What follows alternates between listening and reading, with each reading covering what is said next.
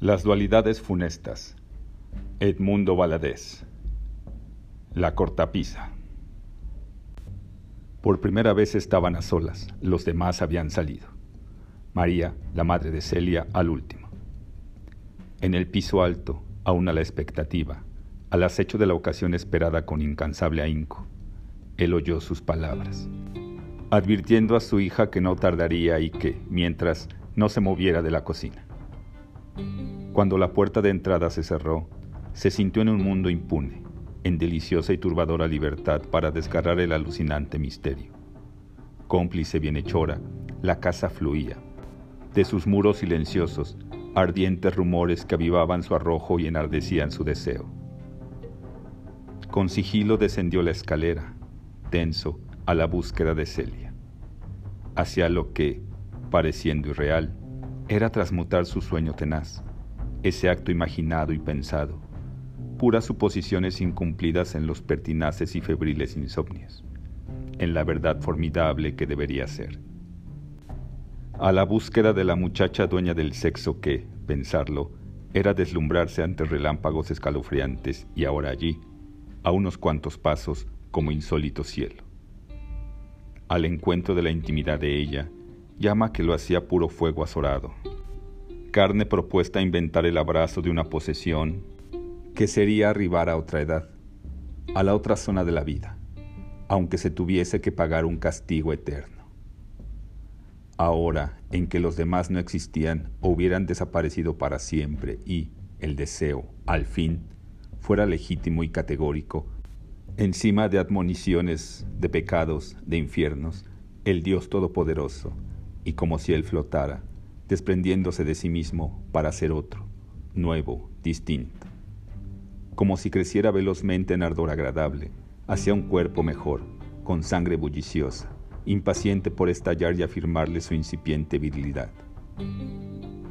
Poco antes de llegar a ella, había surgido a la tentación de la posesión física, a sabiendas de que incurría en pecado, de que la prohibición venía del cielo y que violarla podría costarle implacable condena.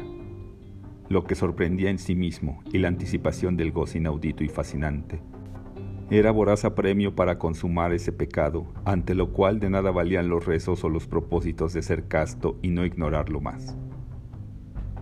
Como tantos de sus discípulos, había hecho el aprendizaje del placer inicial al que, al aflorar de su pubertad, lo empujaba en insatisfacción agridulce práctica que le había desatado una lacerante pugna interior, el diálogo y la discusión consigo mismo, para que empezara a juzgarse por cuenta propia, sin miramientos, o por la voz de ese inesperado compañero que, inflexible, le reprochaba cremente sus caídas, suscitándole amargos remordimientos, y sin que pudiera sustraerle a él lo que sí podía o sabía ocultar a los demás.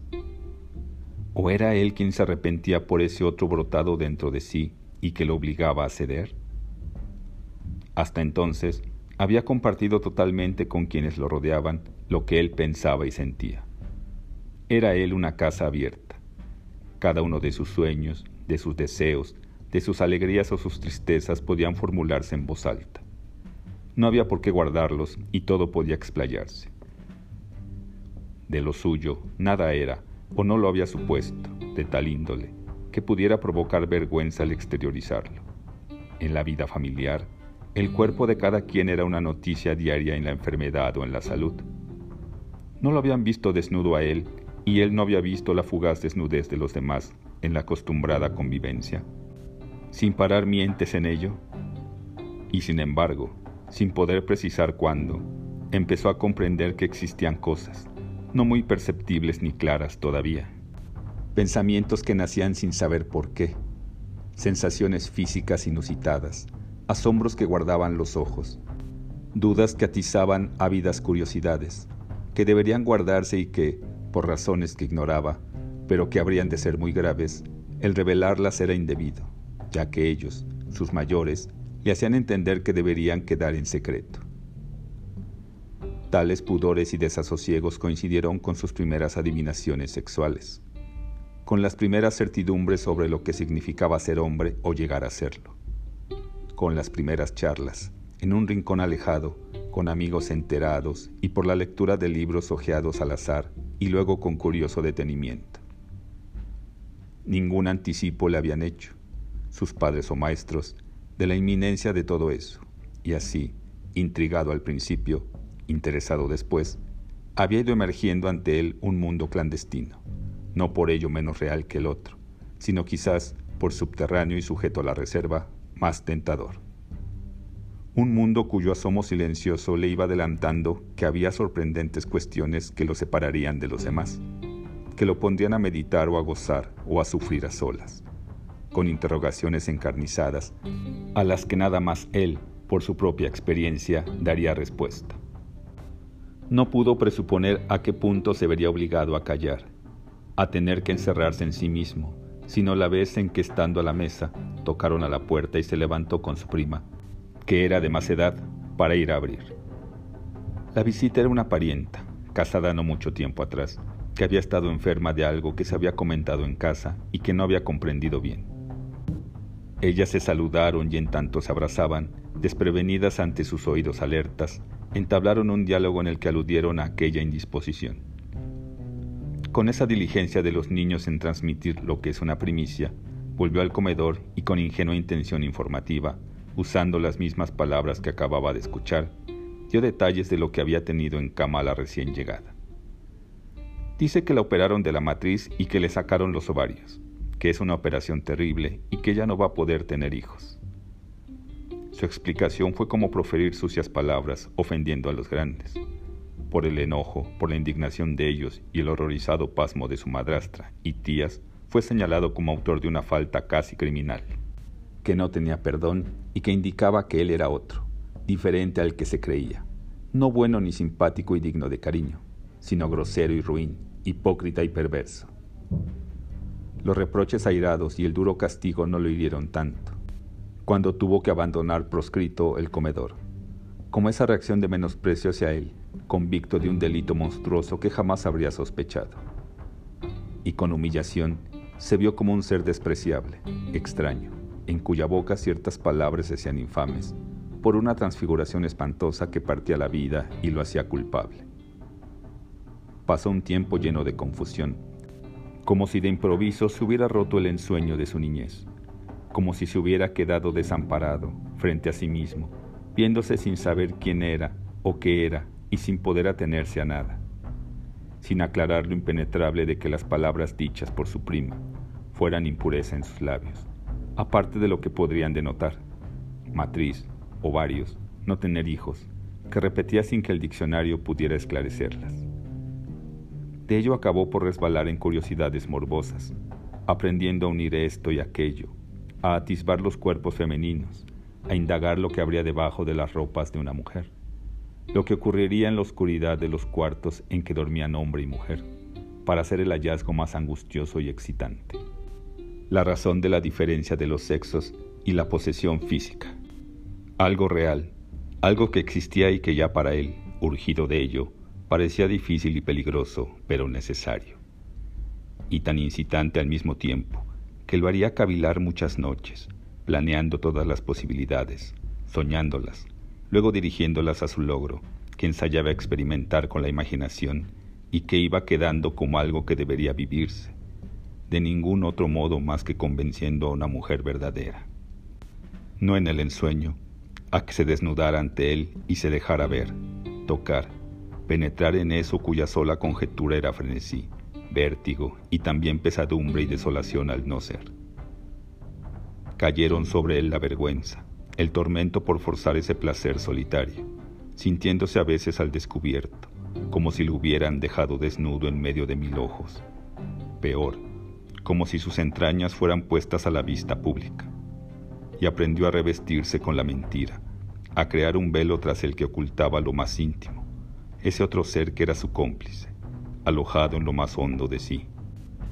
Ese ser que si fuera visible, le causaría un arrepentimiento espantoso, ese al que únicamente podía conocer él, nadie más, al mirarse al espejo en la mañana o en ciertos instantes en que a solas, muy a solas, sin ningún testigo, dejaba oír sus deseos y pensamientos recónditos y que era como un extranjero exigente, insatisfecho, que ocupara su cuerpo, para habituarse a responder como quizás se tendría que hacer toda la vida, con ventaja e hipocresía, sin extorsionar la identidad de ese otro, sino la sencilla y superficial en la que acaba uno por creer con los demás.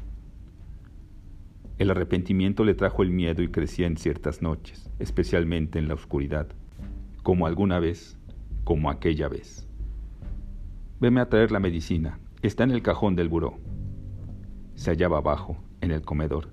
Tenía que atravesar el corredor, subir la escalera, tan alta, y recorrer el pasillo de arriba, pasar un pequeño cuarto, entrar a la recámara, encender la luz y llegar al buró. Todo estaría sin luz. En las tinieblas andarían los diablos dispuestos a cobrarse sus pecados. El diablo, o seres malignos, reptando silencioso terror, cruel e inhumano, capaces de hacerlo morir de susto. Obedeció demudado, resignado a enfrentarse a los peligros de un desfiladero siniestro. Ángel de mi guarda, Diosito, que no se me aparezca nadie. Caminó el primer trecho jurándose no repetir nunca esas cosas cuando en la noche el deseo inclemente lo impulsaba a satisfacer su gana, envuelto en las mantas. Lo animó que en el pasillo habían dejado la luz encendida. Ascendió, peldaño tras peldaño, a prisa, casi sin respirar, elevándose a un martirio espeluznante. Allí no quiso volver la vista hacia los otros cuartos que amotinaban pavores de en su negrura, una negrura compacta y viva densa de terribles y ominosos espíritus, húmedos y verdes, pegajosos y chorreando escalofriante viscosidad. Desde el marco de la puerta de la recámara, extendió el brazo para dejarlo inmerso en lo oscuro, cuidando que a sus espaldas no se acercara nadie, tentaleando la pared para poder apretar el encendedor rápidamente. Una mano ventosa, fría, sórdida, podría atrapar la suya. La claridad desvaneció los seres horripilantes, que hubieran podido estar ahí, en su espera. Buscó la medicina deprisa y regresó brincando los peldaños, de tres en tres, huyendo de algo que podía alcanzar su espalda y perderlo para siempre. Diosito, sálvame, no lo vuelvo a hacer. Al entrar al comedor, tranquilamente iluminado, gozó la sedeña felicidad de estar ileso. Apagaste la luz, muchacho, a que la dejaste prendida. Se estremeció Volver a subir sería morirse. La dejaste prendida, ¿verdad? Luego por eso son esos cuentones de la luz. Vete a apagarla. Crecía así, entre la zozobra y el deseo, en íntima disensión, sometido ya a su demonio, a su carne, a su otro ser, o aferrándose inútilmente a su arrepentimiento, a su temor, a la vergüenza. Algunas noches, con casi terror de estar a oscuras, cuando era la hora de acusarse, con pánico de padecer la expiación que él mismo se imponía, la pérdida de lo que más podía dolerle, la muerte de un familiar querido, por ejemplo, lo que le aterrorizaba, jurándole a su propia conciencia, que llegaba a parecerle la de Dios o la de alguien superior que le decretaba la sentencia inevitable, que nunca reincidiría en el pecado, sin cumplirlo, porque otra noche, desmesuradamente despierto, en delirio exacerbado, se dejaba dominar por la necesidad de ese placer. Perentorio en tanto la ensoñación podía persuadirlo fugazmente de que estaba con una mujer, y que se volvía miserable al no ser como debería ser, si tuviera a su disposición la intimidad femenina, plena, total. Ella había aparecido en ese tiempo, acompañando a su madre, la nueva criada. La observó atentamente, en tanto allí en la recámara, sentada sobre la cama, su madrastra efectuaba exhaustivo interrogatorio acerca de las referencias que podía ofrecer la sirvienta, con nombres y domicilios de quien habían sido sus patronas y sobre lo que sabía hacer. Yo quiero una buena recamarera, que no sea dejada, que sepa hacer bien y pronto la limpieza. En realidad, el trabajo no es mucho.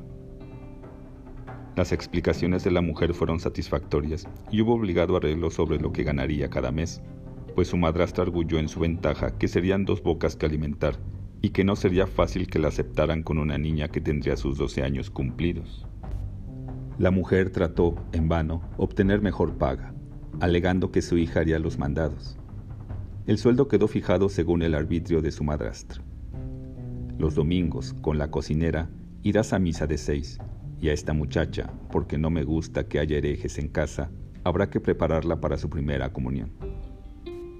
Él curioseó a la imprevista chiquilla, que se había plantado atrás de su madre, callada, infiriendo si podría gustarle y servirle para descifrar la incógnita que lo fustigaba. Salvo que era escasa de narices y que rodaban sobre ella visibles gotas de sudor, al igual que en la frente, lo que le desagradó un poco, y que sus manos eran toscas, quedó complacido de la inspección. Celia, nombre que pronunció la madre al amonestarla para que obedeciera en todo a la señora, demandando a ésta que la reprendiera y castigara si no era obediente. Tenía un porte agradable, pícaro y atrevido, a pesar de su aparente humildad. Sus piernas bien formadas, en elástica gracia, hacían no menos elásticas las negras medias que las cubrían, y en su pecho se perfilaban los indóciles salientes bajo el percal del vestido. Usaba trenzas, casi rubias y largas. En la carilla le bailaba una expresión simpática, rubicunda, atrayendo los ojos muy vivaces que se movían en fingida huida o que, entre pudor y recelo, parecían ver el piso, pero que al alzarse, clavándose fijamente en la mirada que la espiaba, delataban, sin cautela, intempestivas insinuaciones o repentinas coqueterías. Con directa intuición infantil, él estuvo seguro de que se entenderían no únicamente como compañeros de juegos, sino en todo eso que era su asidua obsesión.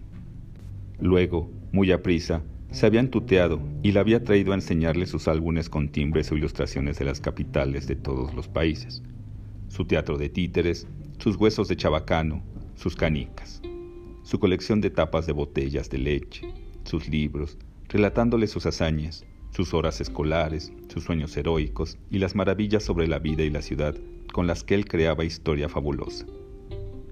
Habían llegado a estar a solas, en algún cuarto, en algún corredor, en el patio, pero brevemente, porque la presencia de los mayores les impedía ahondar la expansión.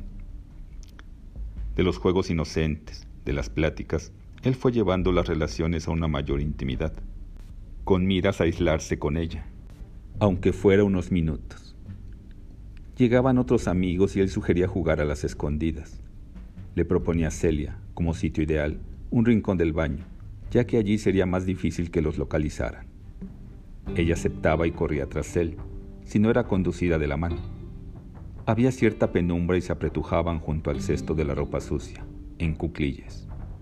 Él temía que el indiscreto terremoto de su corazón denunciara su afán por besarla y tocarla, y al repegarse a ella, tratando de que su mano, primero como por casualidad, rozara un pecho o un muslo. Se atrevía después a ir descarando su propósito. Ella, absorta en el juego, casi sin respirar, no se daba cuenta inmediata, pero al insistir él, reaccionaba hurtando su cuerpo, como si la provocación fuera tonta e inoportuna y estropeara concentrarse en el ruido de los pasos intrigados de quien los buscaba o en la voz que los llamaba, a punto de desalentarse.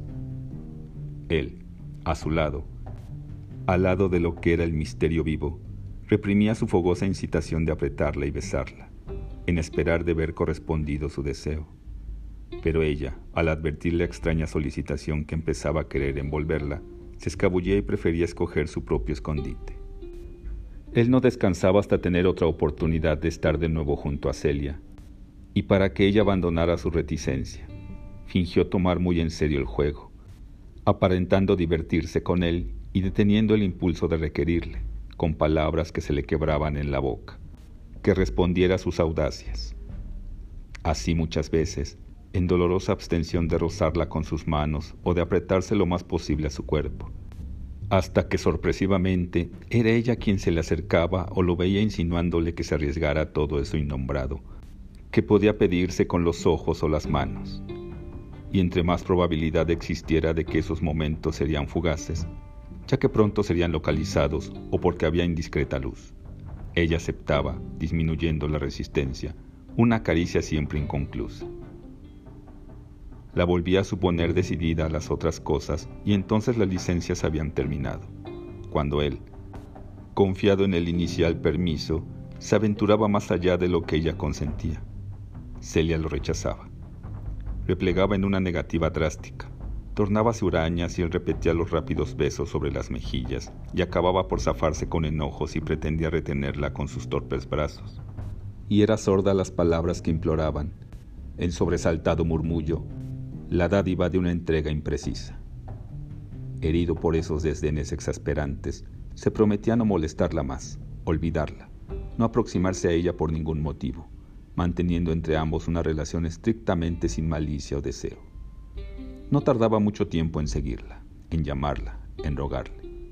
O sí, con voluntad, a pesar de lo que le costaba, era capaz de sostenerse un día entero sin hacer ver que se moría por estar a su lado, afectando embeberse en su tarea escolar o en la lectura de un libro. Así con el rabillo del ojo no la perdería de vista, concentrado en ella con toda su alma. Era entonces Celia quien desmoronaba fácilmente su plan, incitándolo, tocándole la barbilla o echándose sobre él, al sorprenderlo por la espalda, en puntillas. Él olvidaba su fingida indiferencia y se lanzaba feliz tras ella, para conquistar apenas un mínimo beso o un intenso y brevísimo apretón, porque ella se evadía, sonriendo, hacia el amparo de su madre, territorio invulnerable, y él, ansioso, más lleno de deseo que nunca, aguardaba impaciente que fuera enviada a traer algo esperando atraparla al pasar, queriendo detenerla y solicitarla, en decisión insensata, que se dejara hacer todo lo que él perseguía, si fuera posible en ese mismo instante, sin temor a que los vieran. Ella, protestando, alegaba que podrían descubrirlos, que otro día se dejaría acariciar más, mucho más, y no toleraba sino un abrazo mínimo o un superficial tocamiento en el que él ponía apasionada vehemencia. Casi no dormía, esperando el día siguiente. Fiado en que al fin le diría que sí, que se dejaría hacer lo que él quisiera, todo, desde la escalofriante aceptación de alzarse el vestido, lo que le habría rogado tenazmente, como lo demás que era su verdadero empeño. Al otro día habría que empezar de nuevo.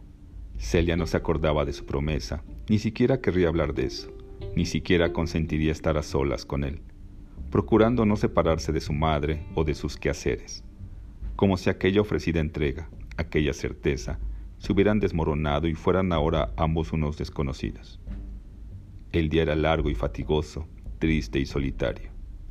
Tenía ganas de llorar y la vida le pesaba como algo cruel, inútil, ajena y lejana, y todo sería gris, nublado, sin forma ni color.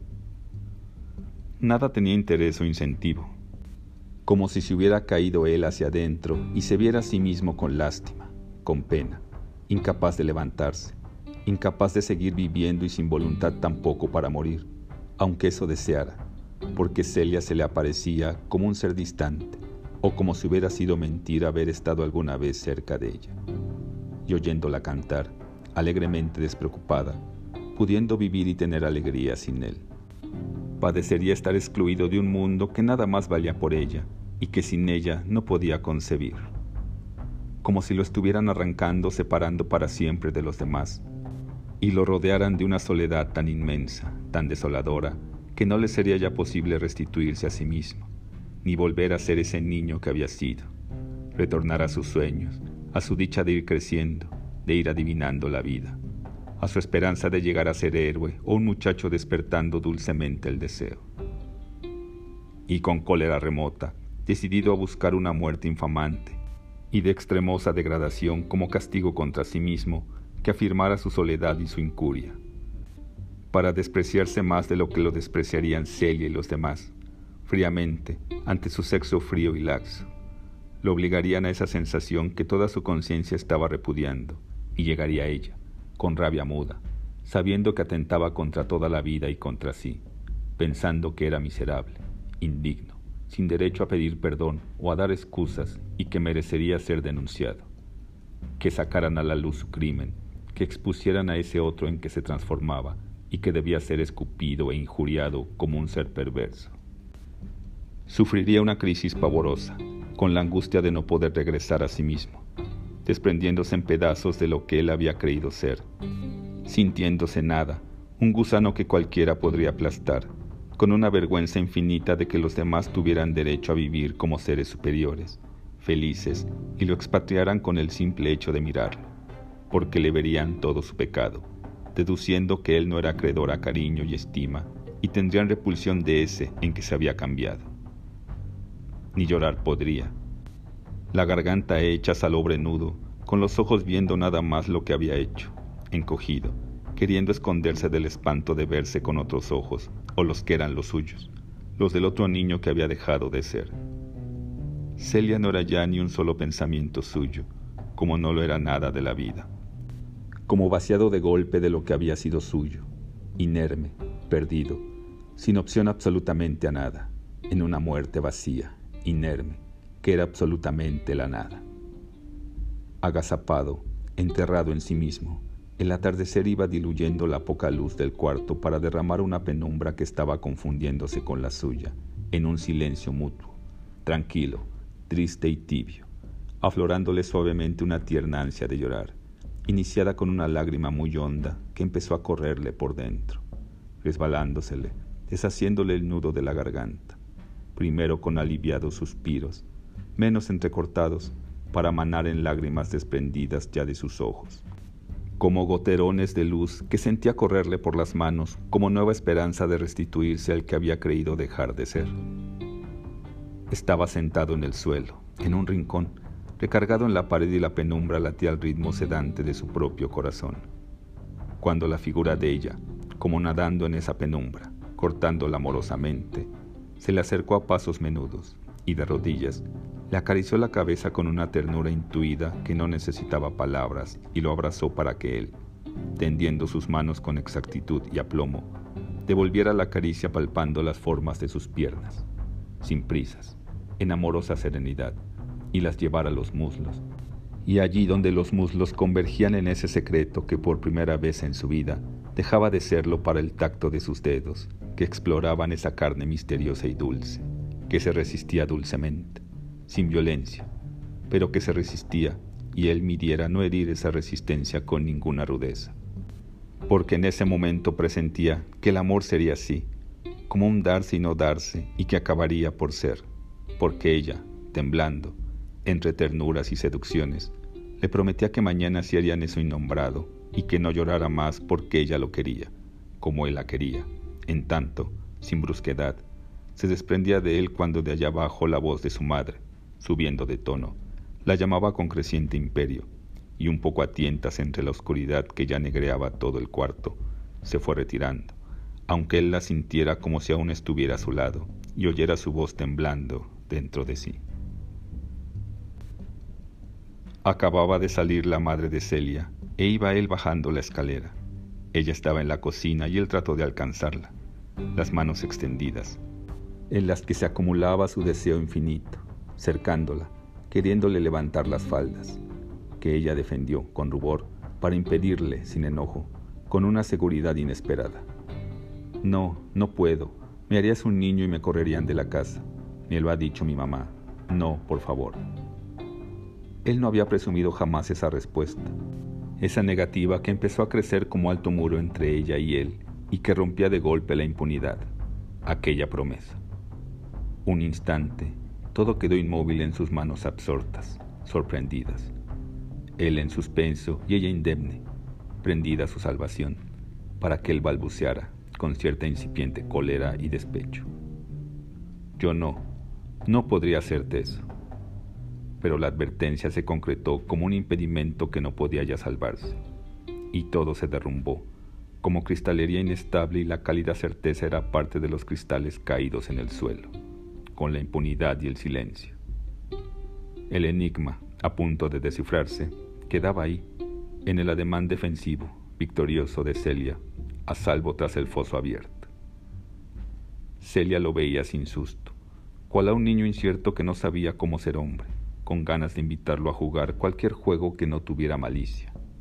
Y los toquidos en la puerta, anuncio de que alguien regresaba, eran la advertencia de que el mundo volvía a deslizarse, intangible como siempre, río de aguas lejanas, impenetrables, cerradas, llevándose la revelación, y como si quien tocara fuera alguien de quien él oyera de nuevo aquellas palabras ahora comprensibles, que sabría no repetir ya, porque sabiéndolas eran más misteriosas, y porque hoy surgía el temor de que le hubieran llegado a sorprender al intentar rasgarlas.